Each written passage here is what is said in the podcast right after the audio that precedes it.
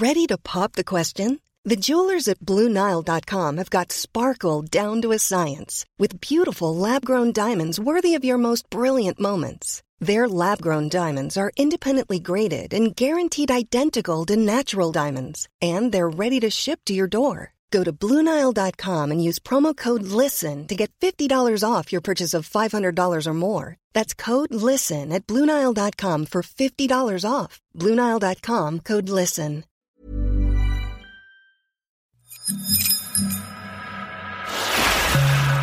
AR Magazine Voyageur. La bande-son. Un aller-retour du papier à l'oreille. Des bonus, des rencontres, des reportages. Un regard libre sur le voyage. Pour nous, découvrir un pays, c'est d'abord découvrir ses habitants, comment ils vivent, leur histoire, leur langue, leur culture. C'est en fait vraiment un vecteur pour aller vers les gens. Qui es-tu, Marie Couder Qui je suis? Alors, euh, auteur, aventurière, j'ai 34 ans. Après une courte carrière dans les ressources humaines, euh, j'ai décidé de partir à l'aventure, de prendre possession de ma vie, de faire ce qui me plaisait. Et qui es-tu, euh, Neil Openot un dangereux idéaliste euh, qui a commencé une drôle de carrière lui euh, dans la mode en fait alors que c'était pas du tout mon univers. Et puis j'ai bossé en tant que photographe pendant quelques années avant qu'il m'arrive une bricole qui me fasse dire que ouais, c'est peut-être en fait le moment de vivre à fond sur des choses qui me touchent vraiment. Et de fait de me lancer sur ce grand voyage de pas vers l'autre qui nous a occupé quand même de belles années. Et toi Sandrine Mercier, qui es-tu? Je suis rédactrice en chef de AR, Le Nouveau Voyageur, un magazine que tu peux retrouver en kiosque tous les trois mois. Pour ne rien rater de la série Aller-retour, abonne-toi sur Castbox ou Apple Podcast. Et si tu as aimé, n'oublie pas de laisser un commentaire et une bonne note, ça fait toujours plaisir. retrouve-nous aussi sur Deezer. Et toi l'Europe, qui es-tu? C'est la question que s'est posée Marie et Neil parcourant plus de 10 000 km à pied du Portugal à la Turquie deux ans de voyage à travers 16 pays et l'envie de mieux comprendre l'Europe en allant à la rencontre de ses habitants. J'ai eu envie de rencontrer ces deux-là car ils ont sans doute pris la décision la plus importante de leur vie en quittant leur carrière pour se lancer dans une aventure hors norme. Un livre est né chez Glénat, Deux pas vers l'autre, signé Neil Openot et Marie Couder, un livre qui nous fait voir notre continent autrement avec des photos et des histoires humaines. C'est parti. Alors deux pas vers l'autre, c'est qui cet autre?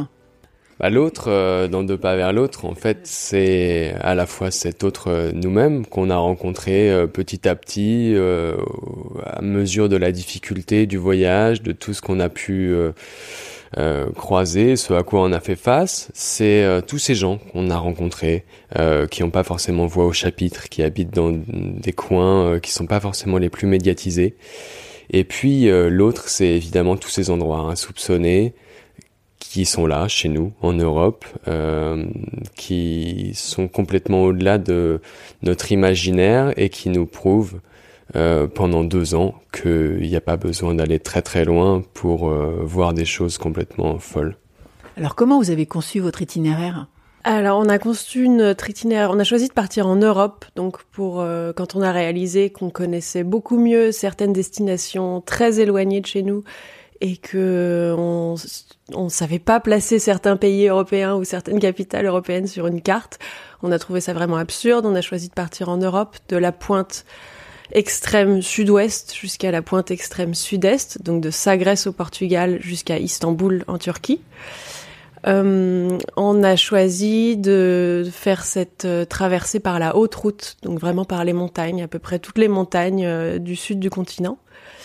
On a tracé un itinéraire hyper rural et hyper montagneux, donc, pour aller à la rencontre des gens, des modes de vie, un petit peu en dehors des villes. On avait ce, cet a priori que les rencontres seraient peut-être plus rare parce que la, densité de population est plus faible dans ces zones, mais peut-être plus facile, plus intense.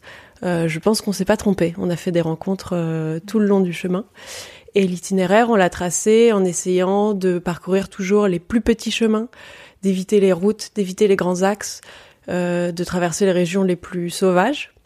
L'itinéraire qu'on a tracé avant de partir nous a servi de, de fil rouge qu'on s'est aussi appliqué à ne pas suivre très souvent, à changer régulièrement au fil des envies, des, de la météo, des saisons, des conseils que nous donnaient les gens localement. Et on s'est aussi appuyé sur un certain nombre de grands itinéraires de sentiers de randonnée de longue distance euh, qui émerge en Europe depuis quelques années et qui continue de se développer. Au Portugal, euh, dans les Alpes, dans les Balkans, il y a plusieurs itinéraires de longue distance qui nous ont servi de, de fil rouge aussi. Vous en avez bavé? On en a beaucoup, beaucoup bavé. Euh, pour euh, plein plein de raisons. En fait déjà évidemment euh, un des premiers trucs dont on nous parle c'est euh, de la vie de couple pendant deux ans. Arriver à se supporter l'un l'autre pendant deux ans quand on est 24 heures sur 24 ensemble. Il se trouve que ça n'a pas toujours été facile mais qu'on est rentré ensemble ce qui prouve quand même qu'on a réussi à faire face à ça. On en a bavé évidemment avec les conditions climatiques qui étaient parfois dures hein. on a été en gros de 45 degrés l'été. euh, jusqu'à moins 25 l'hiver avec du vent. Euh, curieusement, c'est l'été qui été le plus difficile euh, à supporter. Je pense qu'on peut toujours bien se couvrir. en Scandinavie, on dit qu'il n'y a pas de, de mauvaise météo, il n'y a que du mauvais équipement. Alors qu'évidemment, quand il fait 45 degrés, euh, c'est assez difficile d'enlever euh, ce qu'on ne porte pas. Tu peux rester euh, scotché sous un arbre à l'ombre et plus bouger. C'est ce qu'on a fait entre 10 heures du matin, parce qu'on se réveillait vers 4-5 heures pour marcher la matinée. À 10 heures du matin, on s'arrêtait on essayait de trouver euh, une rivière, de se mettre euh, à l'ombre sous un arbre, et puis on continuait de marcher vers 6 euh, heures. Et, comme ça, on a réussi à, tenir le coup, quoi. Et puis, et puis évidemment, on a choisi de passer par des coins un petit peu risqués, des chemins parfois assez chaotiques en montagne, dans les pierriers, dans les glaciers, se faire des 4000. c'est des risques qu'il a fallu gérer. Euh, et évidemment beaucoup beaucoup de dénivelé puisque euh, au-delà des 11 000 kilomètres qu'on a fait, euh, c'est 320 000 mètres de dénivelé positif, parfois 1500 mètres en moyenne par jour sur certains pays. Vos mollets, vos corps ont changé? Ouais, nos corps ont changé. Ils ont changé plusieurs fois pendant le voyage. Voilà, de par euh, la météo et les sections qu'on faisait, euh, traverser euh, le sud de la France, la côte méditerranée, c'était pas la même chose que traverser les Alpes pendant quatre mois. je pense que nos corps garderont le, bénéfice, ouais, le bénéfice de ce voyage pendant longtemps euh, apprendre à porter entre 10 et 20 kilos selon les saisons. Euh, voilà, le centre de gravité change un peu, euh, les mollets euh, se renforcent. on n'est pas rentré avec les pieds tout pourris, les ongles arrachés qu'on voit des fois de certains aventuriers ou rando longue distance. On est rentré plutôt en forme. Et quel pays vous a le plus surpris? Il y a eu beaucoup de surprises un peu partout. Après, l'Albanie, je pense, est un pays qui a vraiment été très très très marquant pour nous parce que ça nous a plus dépaysé encore que des voyages qu'on a pu faire euh, avant euh, à l'autre bout de la planète. Euh, L'Albanie, on y a trouvé un pays extrêmement humain, euh, très ouvert. C'est un pays qui a été fermé pendant de nombreuses années et qui s'est ouvert euh, à l'autre euh, très tardivement. On y a trouvé une générosité sans égale qui faisait partie vraiment de, de la base de tous ces gens qu'on a rencontrés. il a fallu décliner beaucoup d'invitations à manger, à dormir, parce qu'il fallait qu'on avance et que dans un village, parfois, on se faisait inviter trois, quatre fois, euh, juste par des gens qui nous voyaient passer. Et un pays qui a un charme euh, fou, qu'on conseille vraiment de, de visiter, et pourquoi pas à pied. C'était quoi le meilleur moment de la journée? Euh, Alors, ce sera peut-être pas le même pour l'un et pour l'autre. Le meilleur moment de la journée, euh, c'est la fin de journée en ce qui me concerne. Soit quand la tente est montée, qu'on se prépare notre petit repas sur le réchaud, qu'on se retrouve euh, voilà euh, tous les deux après une longue journée d'efforts et à, à profiter de l'endroit qu'on a choisi pour installer notre camp. Ou à un autre moment de fin de journée, c'est quand on est invité chez les gens. Bon, ça marque aussi la fin de la journée et la fin de l'effort, mais le début d'autre chose, de la rencontre, d'être invité dans une maison euh, d'étrangers, d'un pays qu'on ne connaît pas, euh, c'est euh, c'est un moment fort. On apprend beaucoup de choses en rentrant chez quelqu'un, en fait. Bah moi, je suis un peu un grand sadomasochiste, qui fait que je pense que d'une certaine façon, le meilleur moment de la journée, c'était peut-être les moments les plus difficiles, euh, dans le dur de la montée, euh, en, arrivant là-haut, dans des moments de, d'extrême fatigue euh, où on se sentait pleinement vivre. Et c'est vrai que les rencontres quand même ont généré des larmes de plaisir, enfin de, de, de, joie, parfois de tristesse, de quitter les gens et que c'était des moments forts.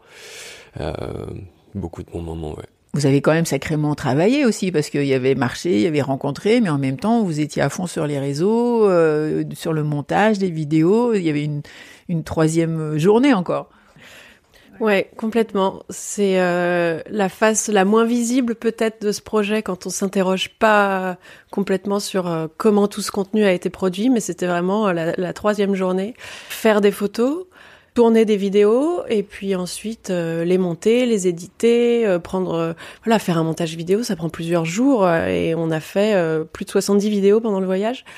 Donc un, gros engagement de notre part et en fait une volonté derrière ça, c'était porté par une volonté de partager très qui nous animait très fortement. On voulait pas faire ce voyage pour nous seulement. On voulait pas, on n'a pas imaginé ce voyage comme une petite parenthèse, un congé sabbatique. Pour nous, c'était vraiment le début d'une nouvelle aventure. Et, euh, mais la quantité de travail qui a été nécessaire est folle. Enfin, maintenant, quand on le voit avec le recul, maintenant qu'on est rentré, on s'est dit mais où on trouvait l'énergie, le temps de faire euh, tout ça? Bah voilà, on est plein de ressources, de ressources insoupçonnées.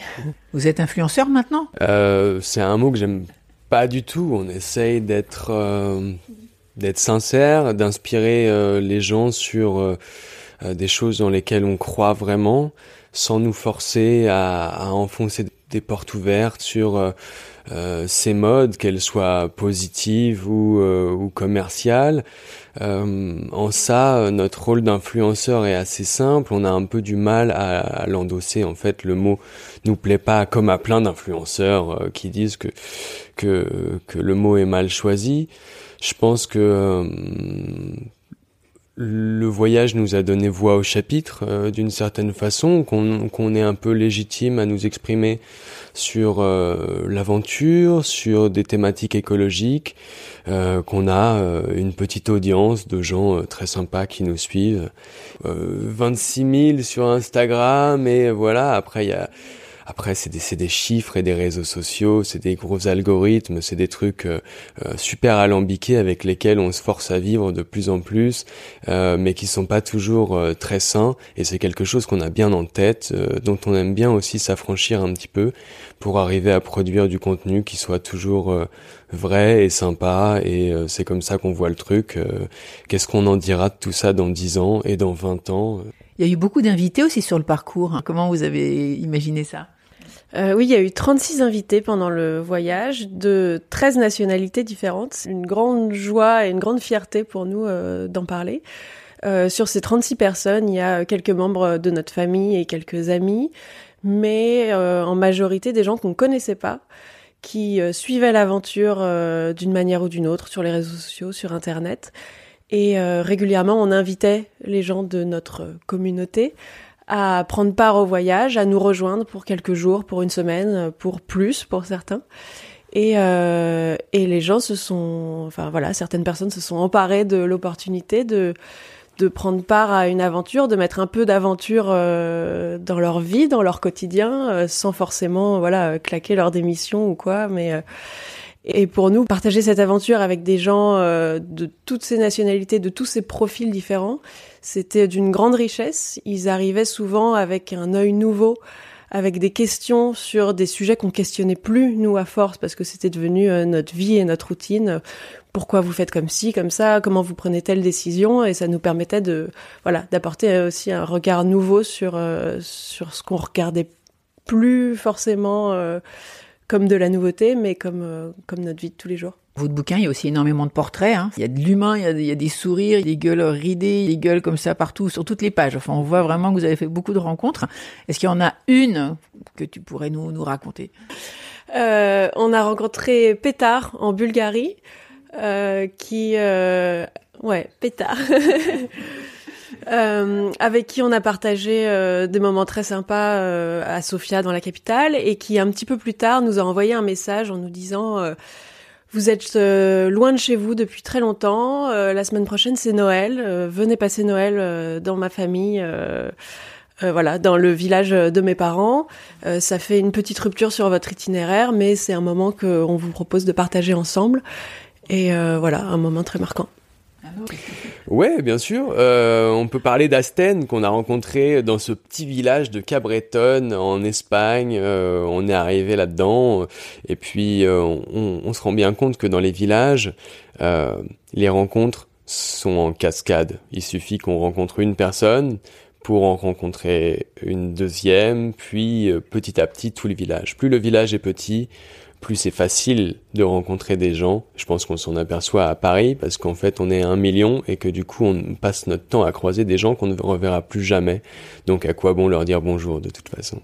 Et puis Asten, euh, elle nous a branchés euh, dans ce petit dans ce petit village et elle nous a fait rencontrer tout le monde, euh, l'école notamment. Le lendemain matin en espagnol, on a on a parlé de notre voyage à ces enfants qui étaient complètement émerveillés dans une classe où ils sont cinq et qui allait bientôt fermer parce que tous les villages se meurent en Europe et que, et que ça, c'est quelque chose d'assez euh, flagrant d'un bout à l'autre. J'ai lu dans votre livre, parce que toi, tu, Neil, tu es quand même bien brun, avec les yeux marrons ou quoi.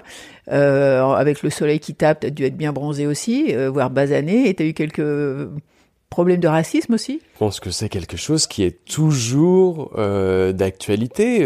on est toujours fait face à une sorte de racisme latent, déjà un peu passif, fait de, questions sur le, le où, le pourquoi, le mais tu viens d'où euh, Mais ok, t'es français, mais tu viens d'où euh, dans le fond?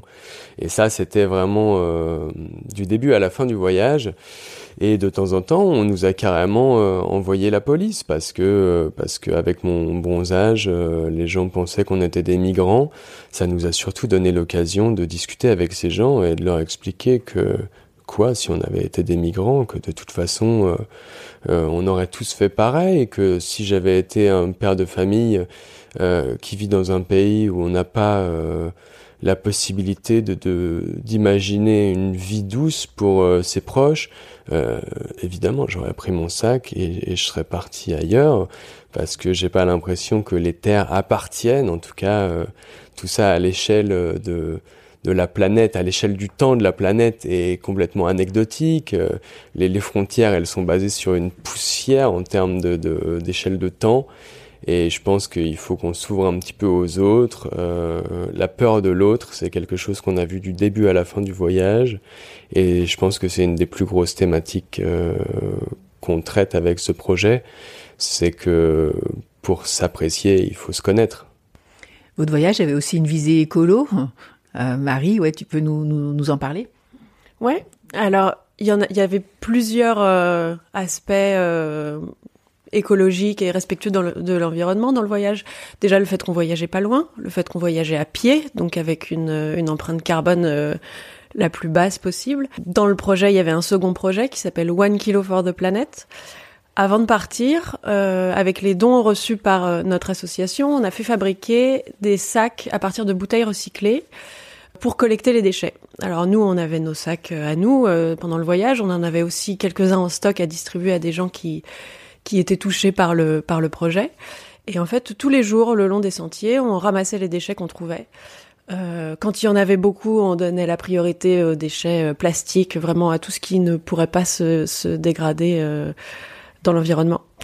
Et alors, ça change pas le monde. Hein. On ramassait les déchets pour les mettre à la poubelle. On, voilà, on... mais de faire ce petit geste. Euh, nous, randonneurs de longue distance, pour lesquels euh, chaque gramme compte dans le sac. On était, euh, voilà, on avait nos brosses à dents cassées en deux, on avait euh, des, des, câbles pour l'ordi qui mesuraient 2 cm. Tout était vraiment au gramme près.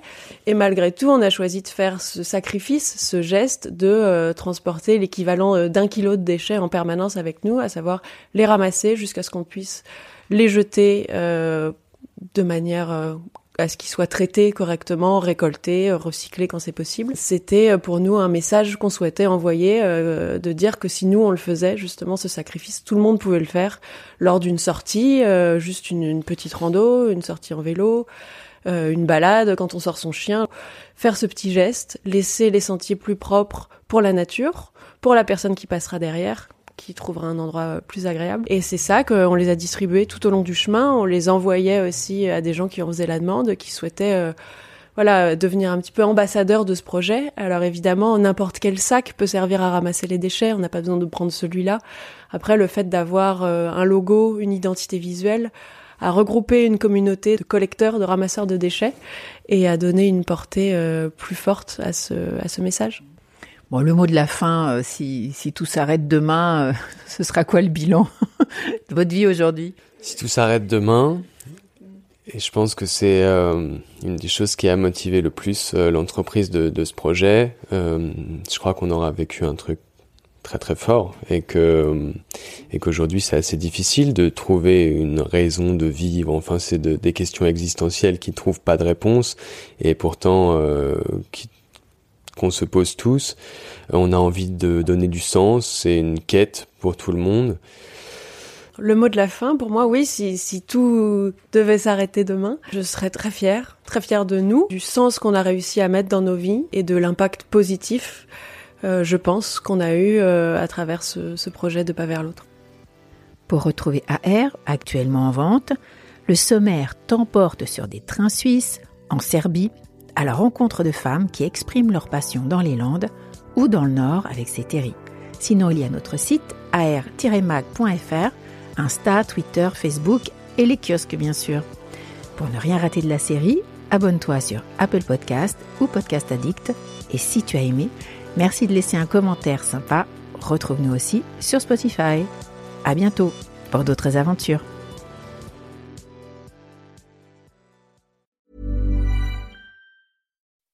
When you make decisions for your company, you look for the no-brainers. If you have a lot of mailing to do, stamps.com is the ultimate no brainer. Use the stamps.com mobile app to mail everything you need to keep your business running with up to 89% off USPS and UPS. Make the same no brainer decision as over 1 million other businesses with stamps.com. Use code PROGRAM for a special offer. That's stamps.com code PROGRAM.